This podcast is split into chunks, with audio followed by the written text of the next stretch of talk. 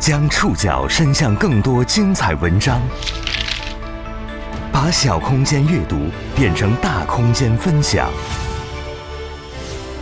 宋宇选读，讲述现实世界里的真实故事，把小空间阅读变成大空间分享。欢迎各位收听今天的宋宇选读，我是宋宇。各位好，我休假回来了。这两个星期，感谢江峰老师的代班，也特别感谢通过网络收听的各位朋友们的耐心等待。进入九月份，各地的中小学已经陆续开学，孩子们重新开始上课。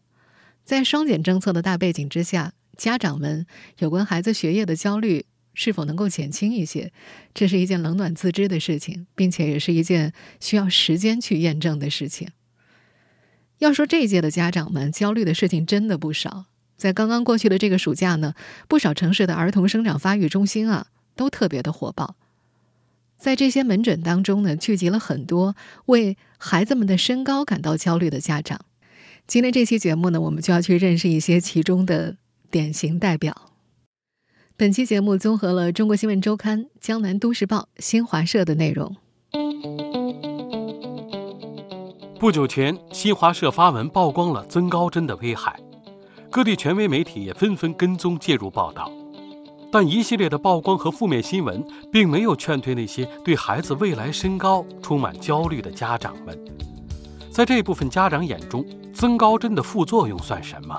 矮个儿才是真麻烦。宋宇选读，今天和您一起认识被身高焦虑支配的家长们。就在不久前呢，新华社发了一篇文章，其中直指打增高针的危险。在那篇文章当中啊，讲述了一位杭州母亲一年花费四十八万元带儿子辗转多个身高促进门诊，结果呢，儿子只长高了一厘米的故事。在那篇报道当中，新华视点的记者还调查发现，所谓增高针啊，其实就是注射生长激素。专家认为呢，生长激素如今在国内有被滥用的苗头，很可能会给使用者造成内分泌紊乱、股骨头滑脱、脊柱侧弯等健康风险。不过，官方媒体对儿童生长激素滥用的报道，却并没有让对孩子未来的身高充满焦虑的家长们打退堂鼓。一个直观的现象是，在北京啊，暑假期间稍微有点名气的儿童内分泌以及生长发育门诊依然是一号难求。几乎全国各地的儿童生长发育中心都是火爆的一塌糊涂。我们今天这期节目就要来认识几位为孩子们的身高感到焦虑的家长们。在可以算得上北京日头最毒辣的一个下午，东北年轻妈妈胡思云带着女儿赶到了首都儿科研究所附属儿童医院复查。排队进大门、扫行程码、过安检、取号，胡思云没有一点停留。直奔电梯去二楼分诊。胡思云的女儿今年八岁，身高一百一十公分，比好多同学要矮上半个头。这趟北京之行，胡思云的目标很明确，就是要让女儿打上增高针。那天，胡思云挂的是加号，要等到白天的正常号全部都看完才能进去。但是这位妈妈不到两点钟就赶到了诊室外等待，生怕错过了就诊。和胡思莹一样，到这家医院给孩子看矮小的家长还有不少。有的孩子还是能被外婆抱在怀里的年纪，根本就不懂身高是何物，就被念叨着可不能让孩子输在起跑线，早打早长个的妈妈和外婆抱过来做检查，血是一管一管的往外抽着。除了胡思莹们这些带着孩子去正规医院求诊的家长们。在一些关于儿童生长发育的交流群里，焦虑的家长们还有很多很多。他们中的有些人甚至四处寻找药代的联系方式，只为给自家孩子打上可能有副作用的增高针。而在这一个多月，各家地方媒体落地的追踪报道当中，全国都有对孩子身高充满无限焦虑的家长。在这些家长眼中，相比增高针可能有的副作用，矮个儿的问题。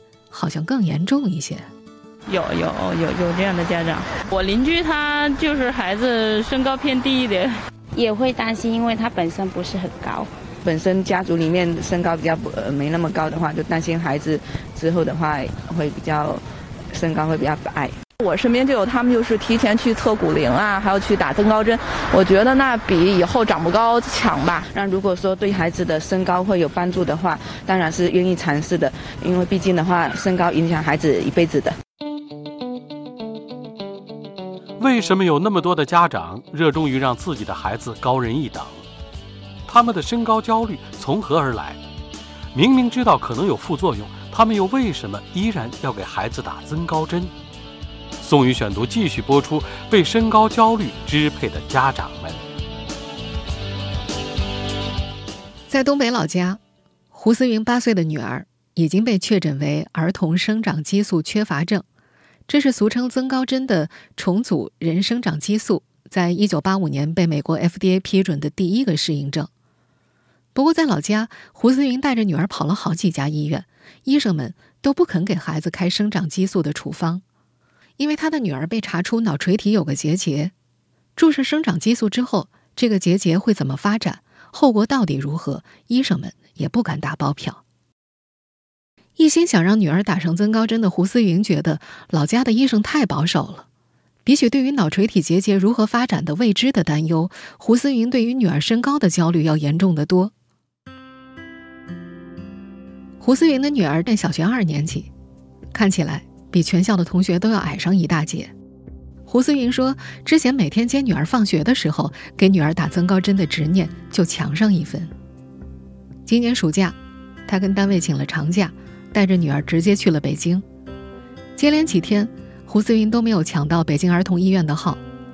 他再也顾不上一直以来对黄牛的不信任，加价五百块买了个特需号。但是，在北京儿童医院的问诊结果。”让他大失所望，他觉着儿童医院的大夫可能也不想承担风险，药还是没有开成。首都儿研所几乎成了他最后的希望。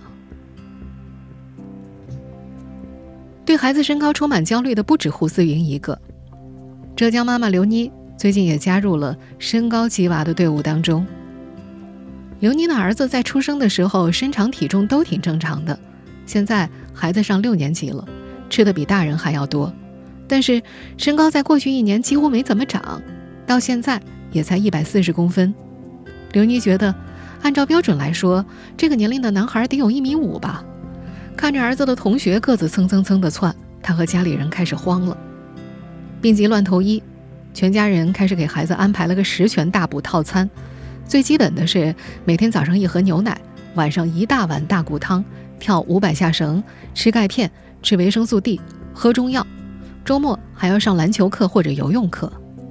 自从刘妮他们开始焦虑之后，他们让孩子醒来之后做的第一件事都是量身高。刘妮在网上看到说，最好是早晨一起床就量身高，因为这个时候是最高的。可将近半年过去了，孩子的身高连一毫米都没有长，这位妈妈的焦虑日益增加，很快她的焦虑就挂到了脸上。他的这种焦虑很快也传递给了孩子。刘妮说，儿子的状态也不好，每天都很没精神。有一天，孩子突然把放在面前的补剂、食物和药都给打翻了，还也不上学，要挟妈妈。刘妮打了儿子一顿，崩溃大哭说：“我们这不都是为了你好吗？”儿子反驳说：“可我每天都吃这些，觉得恶心想吐。天天写作业就够累了，还要被逼着运动那么长时间。”难道我长不高就不配做人了吗？小男孩冲着妈妈吼：“说什么怕别人歧视我矮？我看最歧视我的就是你。”刘妮很委屈，他还不懂啊，很多行业都对身高有限制，个子矮找对象也很难的。这个当妈妈的很伤心，但她根本就说服不了儿子。顾及儿子的心情，他决定。暂时停下土办法，找找其他长个子的路子。没几天，刘妮就误打误撞进了一个儿童生长交流群。孩子个子矮是群里七百多位家长共同的心病。刘妮发现，这个群里已经有三十多个家长给孩子打上了增高针。他们每天都在记录孩子的身高变化。有一个十一岁女孩的记录让这位妈妈印象深刻，打了半年。长高了六厘米。刘妮对着屏幕发问：“打生长激素会不会有副作用啊？”很快，他的这句发问淹没在了一众家长的咨询里。有个咨询的家长写道：“和矮个儿比起来，副作用算什么？”刘妮说：“这个回答击中了他。”眼看着群里不少身高在正常范围里的孩子都还打着生长激素，哪怕只为长高一厘米，刘妮决定，我也如法炮制。但是新的焦虑又来了。这位浙江妈妈说，群里很多孩子从五六岁就开始打生长激素了，她觉得自家儿子打得太晚了。害怕孩子长不高是这些家长们共同的焦虑。不过，从正规渠道给孩子打增高针，并没有焦虑的家长们想象的那么容易。更何况，增高是一场持久战，持久还不一定有战果。宋宇选读继续播出：被身高焦虑支配的家长们。根据中华医学会矮身材儿童诊治指南。对矮身材儿童必须进行全面检查，明确原因，才能对症治疗。东北年轻妈妈胡思云对自己拎的那沓片子和检查结果是如数家珍。这些年，她的孩子做过太多检查了，什么 X 光骨龄片、脑袋的核磁共振片、子宫卵巢 B 超、血常规、血糖、甲功检查、生长激素激发实验，什么来着？她觉得最麻烦的就是生长激素激发实验，最好住院进行。检查前一天的晚上八点之后，孩子就要进食。第二天一早，空腹抽血测定一下生长激素水平，在静脉注射生长激素分泌的药，之后每半小时采血一次，一共四次，分别再测生长激素水平。第三天则要换一种药物注射，再重复一遍第二天的流程。胡思云说：“医生告诉他。”生长激素峰值小于十纳克每毫升，就基本可以诊断是生长激素缺乏了。当然，并不是每一个注射生长激素的孩子都像胡思云的女儿这样经过了标准的诊断。广东妈妈黄静带女儿去看第一个儿科医生，只是看了骨龄片，就直接告诉她：“哦，你的孩子长到一米五都很困难的，直接打生长激素吧，做激发实验浪费钱。”这位医生关于女儿长不到一米五的论断，让黄静几近崩溃。她连着好几天看了注射生长激素的相关资料和案例，她又找到了这个医生，开了三个月的处方。从目前国内已经获批的生长激素来看，共分为三种剂型：粉针、水针以及长效水针。三者的主要区别在效果、注射频率以及价格上。长效水针当然是最贵的。根据黄静的回忆，当时那位医生给他推荐的是中间价位的水针，医生给的理由是比粉针吸收效果好，价格也比较适中。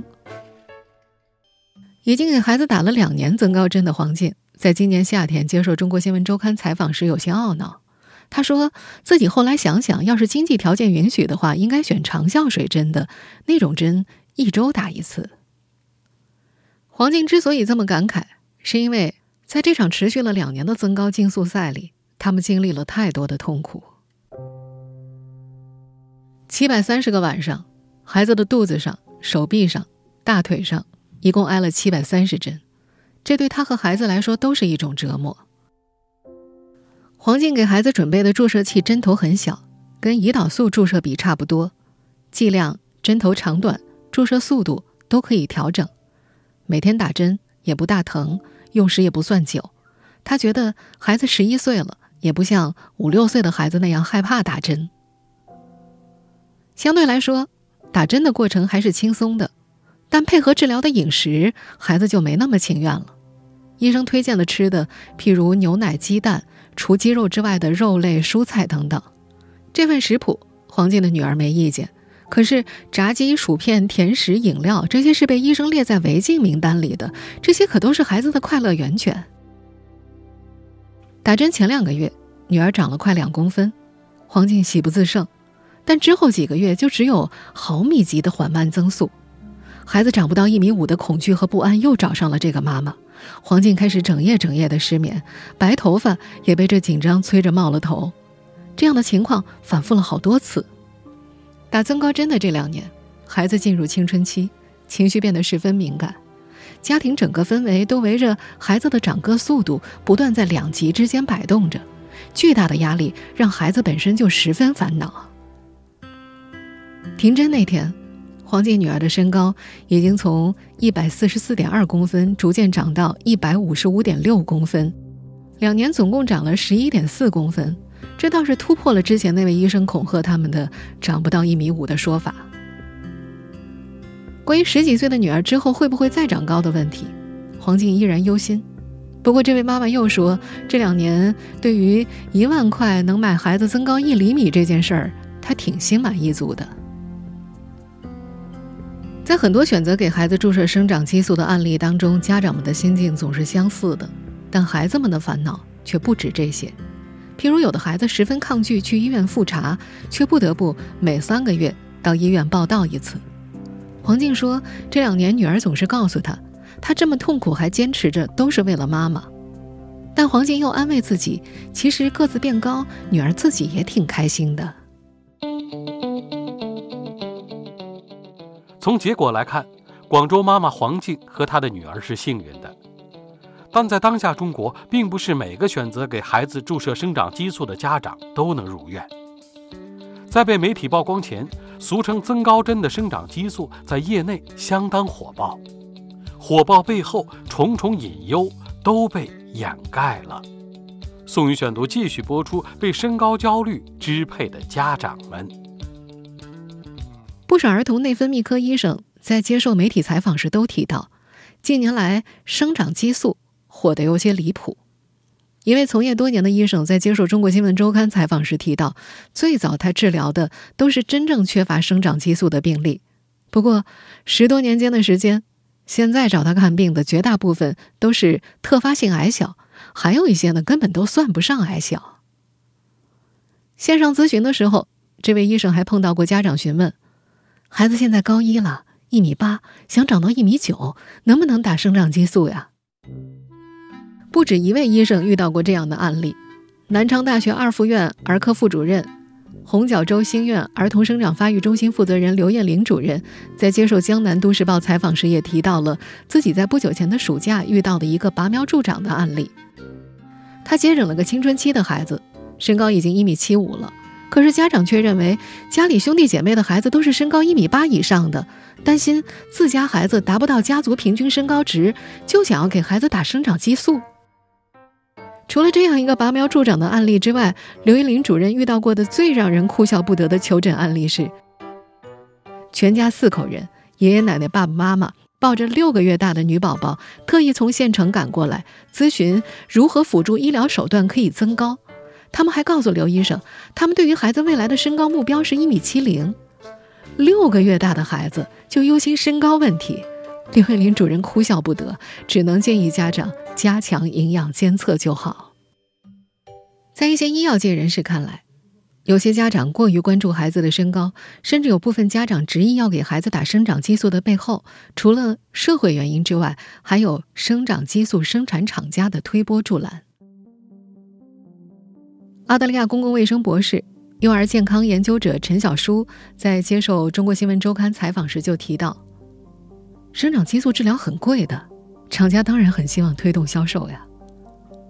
陈小舒表示，在向他咨询的人当中，不少其实是不符合治疗条件的，有些身高不算矮，检测结果也并未提示缺少生长激素，他们完全是被忽悠去的。福建医科大学附属医院医生袁素也提到，生长激素药袋往往会用身高不够。影响外观、找对象、找工作，打了生长激素就能促进身高增长、二次发育等话术去利诱家长。查询媒体报道可以发现，早在2014年，长沙市的一位政协委员提案就显示，有些生长激素的药袋甚至在临床上替医生开药，并且许诺医生终身提成制来拉动销售。而这种现象呢，远非是某个城市、某个地区的个案，在很多城市都普遍存在。由家长自发产生，又被商家引导放大的焦虑，就这样持续蔓延开去。这也是被媒体点名的生长激素滥用的源泉。有些家长买的那些药，实际上孩子根本就不需要。诊断不规范、滥用带来的直接影响就是，打增高针变得跟赌石一样，充斥着极大的不确定性。在一些儿童生长交流群当中，总会有几个家长哀叹，自家孩子打了几个月或者半年的针，身高完全没有变化。而这些孩子往往被下的诊断是特发性矮小。特发性矮小实际上是一组目前病因还没有完全明确的身材矮小疾病，其确诊标准当中重要的一条是要排除生长激素缺乏症原因。澳大利亚公共卫生博士、幼儿健康研究者陈小舒介绍，采用生长激素治疗儿童和青少年特发性矮小是有争议的，没有证据表明这种疗法对于并不缺乏生长激素的非病理性矮小有很好的效果。美国费城儿童医院儿科内分泌专家艾达·格林贝格也曾表示，生长激素治疗为生长激素缺乏症患者提供了超越身高的健康益处。但是，特发性矮小的生长激素治疗仅与身高有关。这位研究者还提到了另外一个重要区别：与生长激素缺乏症患者不同的是，并不是所有特发性矮小的患者都会因为生长激素治疗而增加身高。因此，治疗特发性矮小的决定更多是一种主观判断。如果单单只是不长高，病也罢了。超适应症使用生长激素背后的隐忧被。有意无意地掩盖着。在八月份，新华社针对国内生长激素滥用的报道引发全国关注之后，国内主营生长激素的龙头企业长春高新很快回应说，生长激素具有超过六十年的使用历史，经过了国内外几十年的临床应用，充分证明了产品安全有效。但是，不少医学专家对于这个观点并不认同。幼儿健康研究者陈小舒就认为，早期生长激素的应用规模本身太小，而且实际上大部分的药品上市时间都很短，长期副作用存在与否并不能够保证。去年底，美国医学会期刊《儿科》上的一项研究表示，儿童和青少年时期进行生长激素治疗，并且接受了最长二十五年随访的三千四百零八名患者，与并未接受治疗但是其他状况类似的。五万零三十六名患者相比，男性发生诸如心脏病或中风等心血管事件的风险高出了三分之二，女性则高出了两倍。陈小书在接受采访的时候还提到，加速生长还可能会导致股骨头骨骺滑脱、大腿骨上部移位，会引起膝盖或者髋部的剧烈疼痛、跛脚，甚至需要通过手术来纠正。北京大学人民医院儿科医生张小蕊也在接受中国教育电视台采访时提到，对于健康的孩子来说，注射生长激素的副作用更大一些。如果这个孩子是在一个正常范围内，没有病态的情况下，是没有必要额外去给孩子用这个生长激素的。这个其实本身会打乱我们自己的这个内分泌的一个状态。另外，这个药物它的副作用也会有很多，比如说呃，可能对孩子这个整个代谢是有影响的。以后呃，像一些血糖的代谢异常啊，包括长大了糖尿病啊、高血压呀，包括对骨骼的影响、脊柱侧弯啊，包括一些关节的滑脱等等。那么对孩子其实影响还是比较大的，就完全没有这个必要。其实。这波媒体报道引发全国关注之后，不少医生也都提到了注射生长激素对于肿瘤的影响。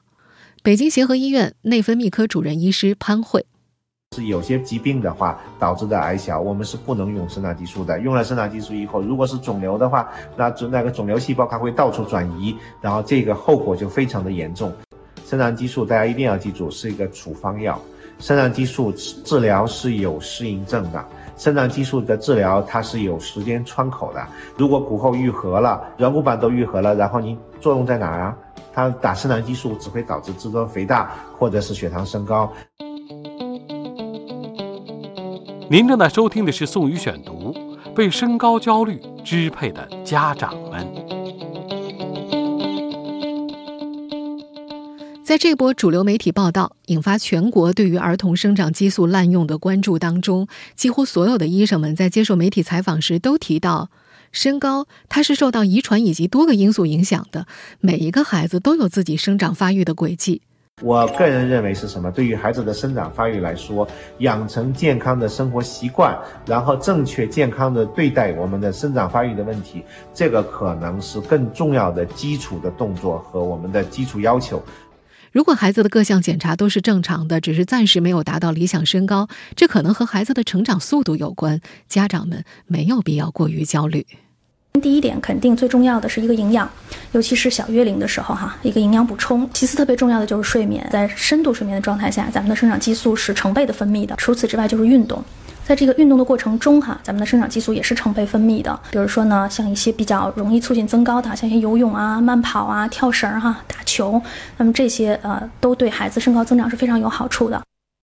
但是，这些来自医生们的劝解，并没有劝退那些已经下定决心要给孩子打生长激素的家长们。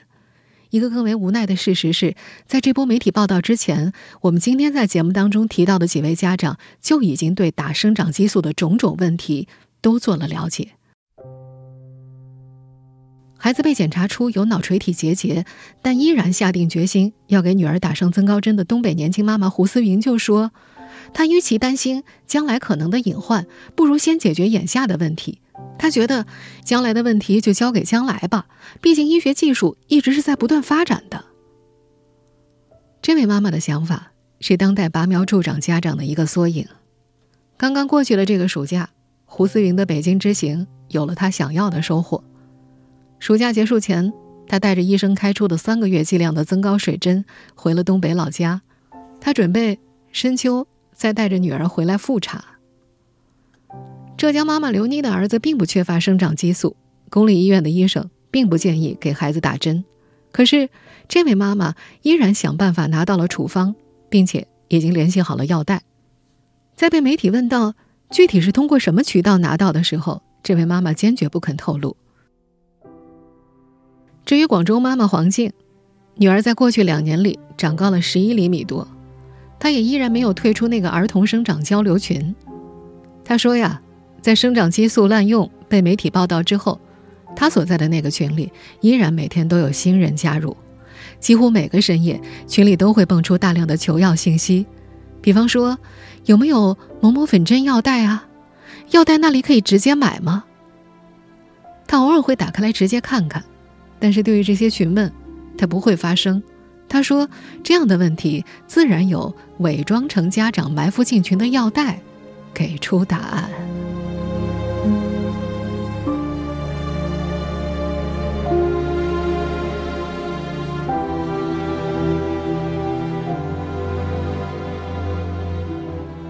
以上您收听的是宋宇选读，被身高焦虑支配的家长们。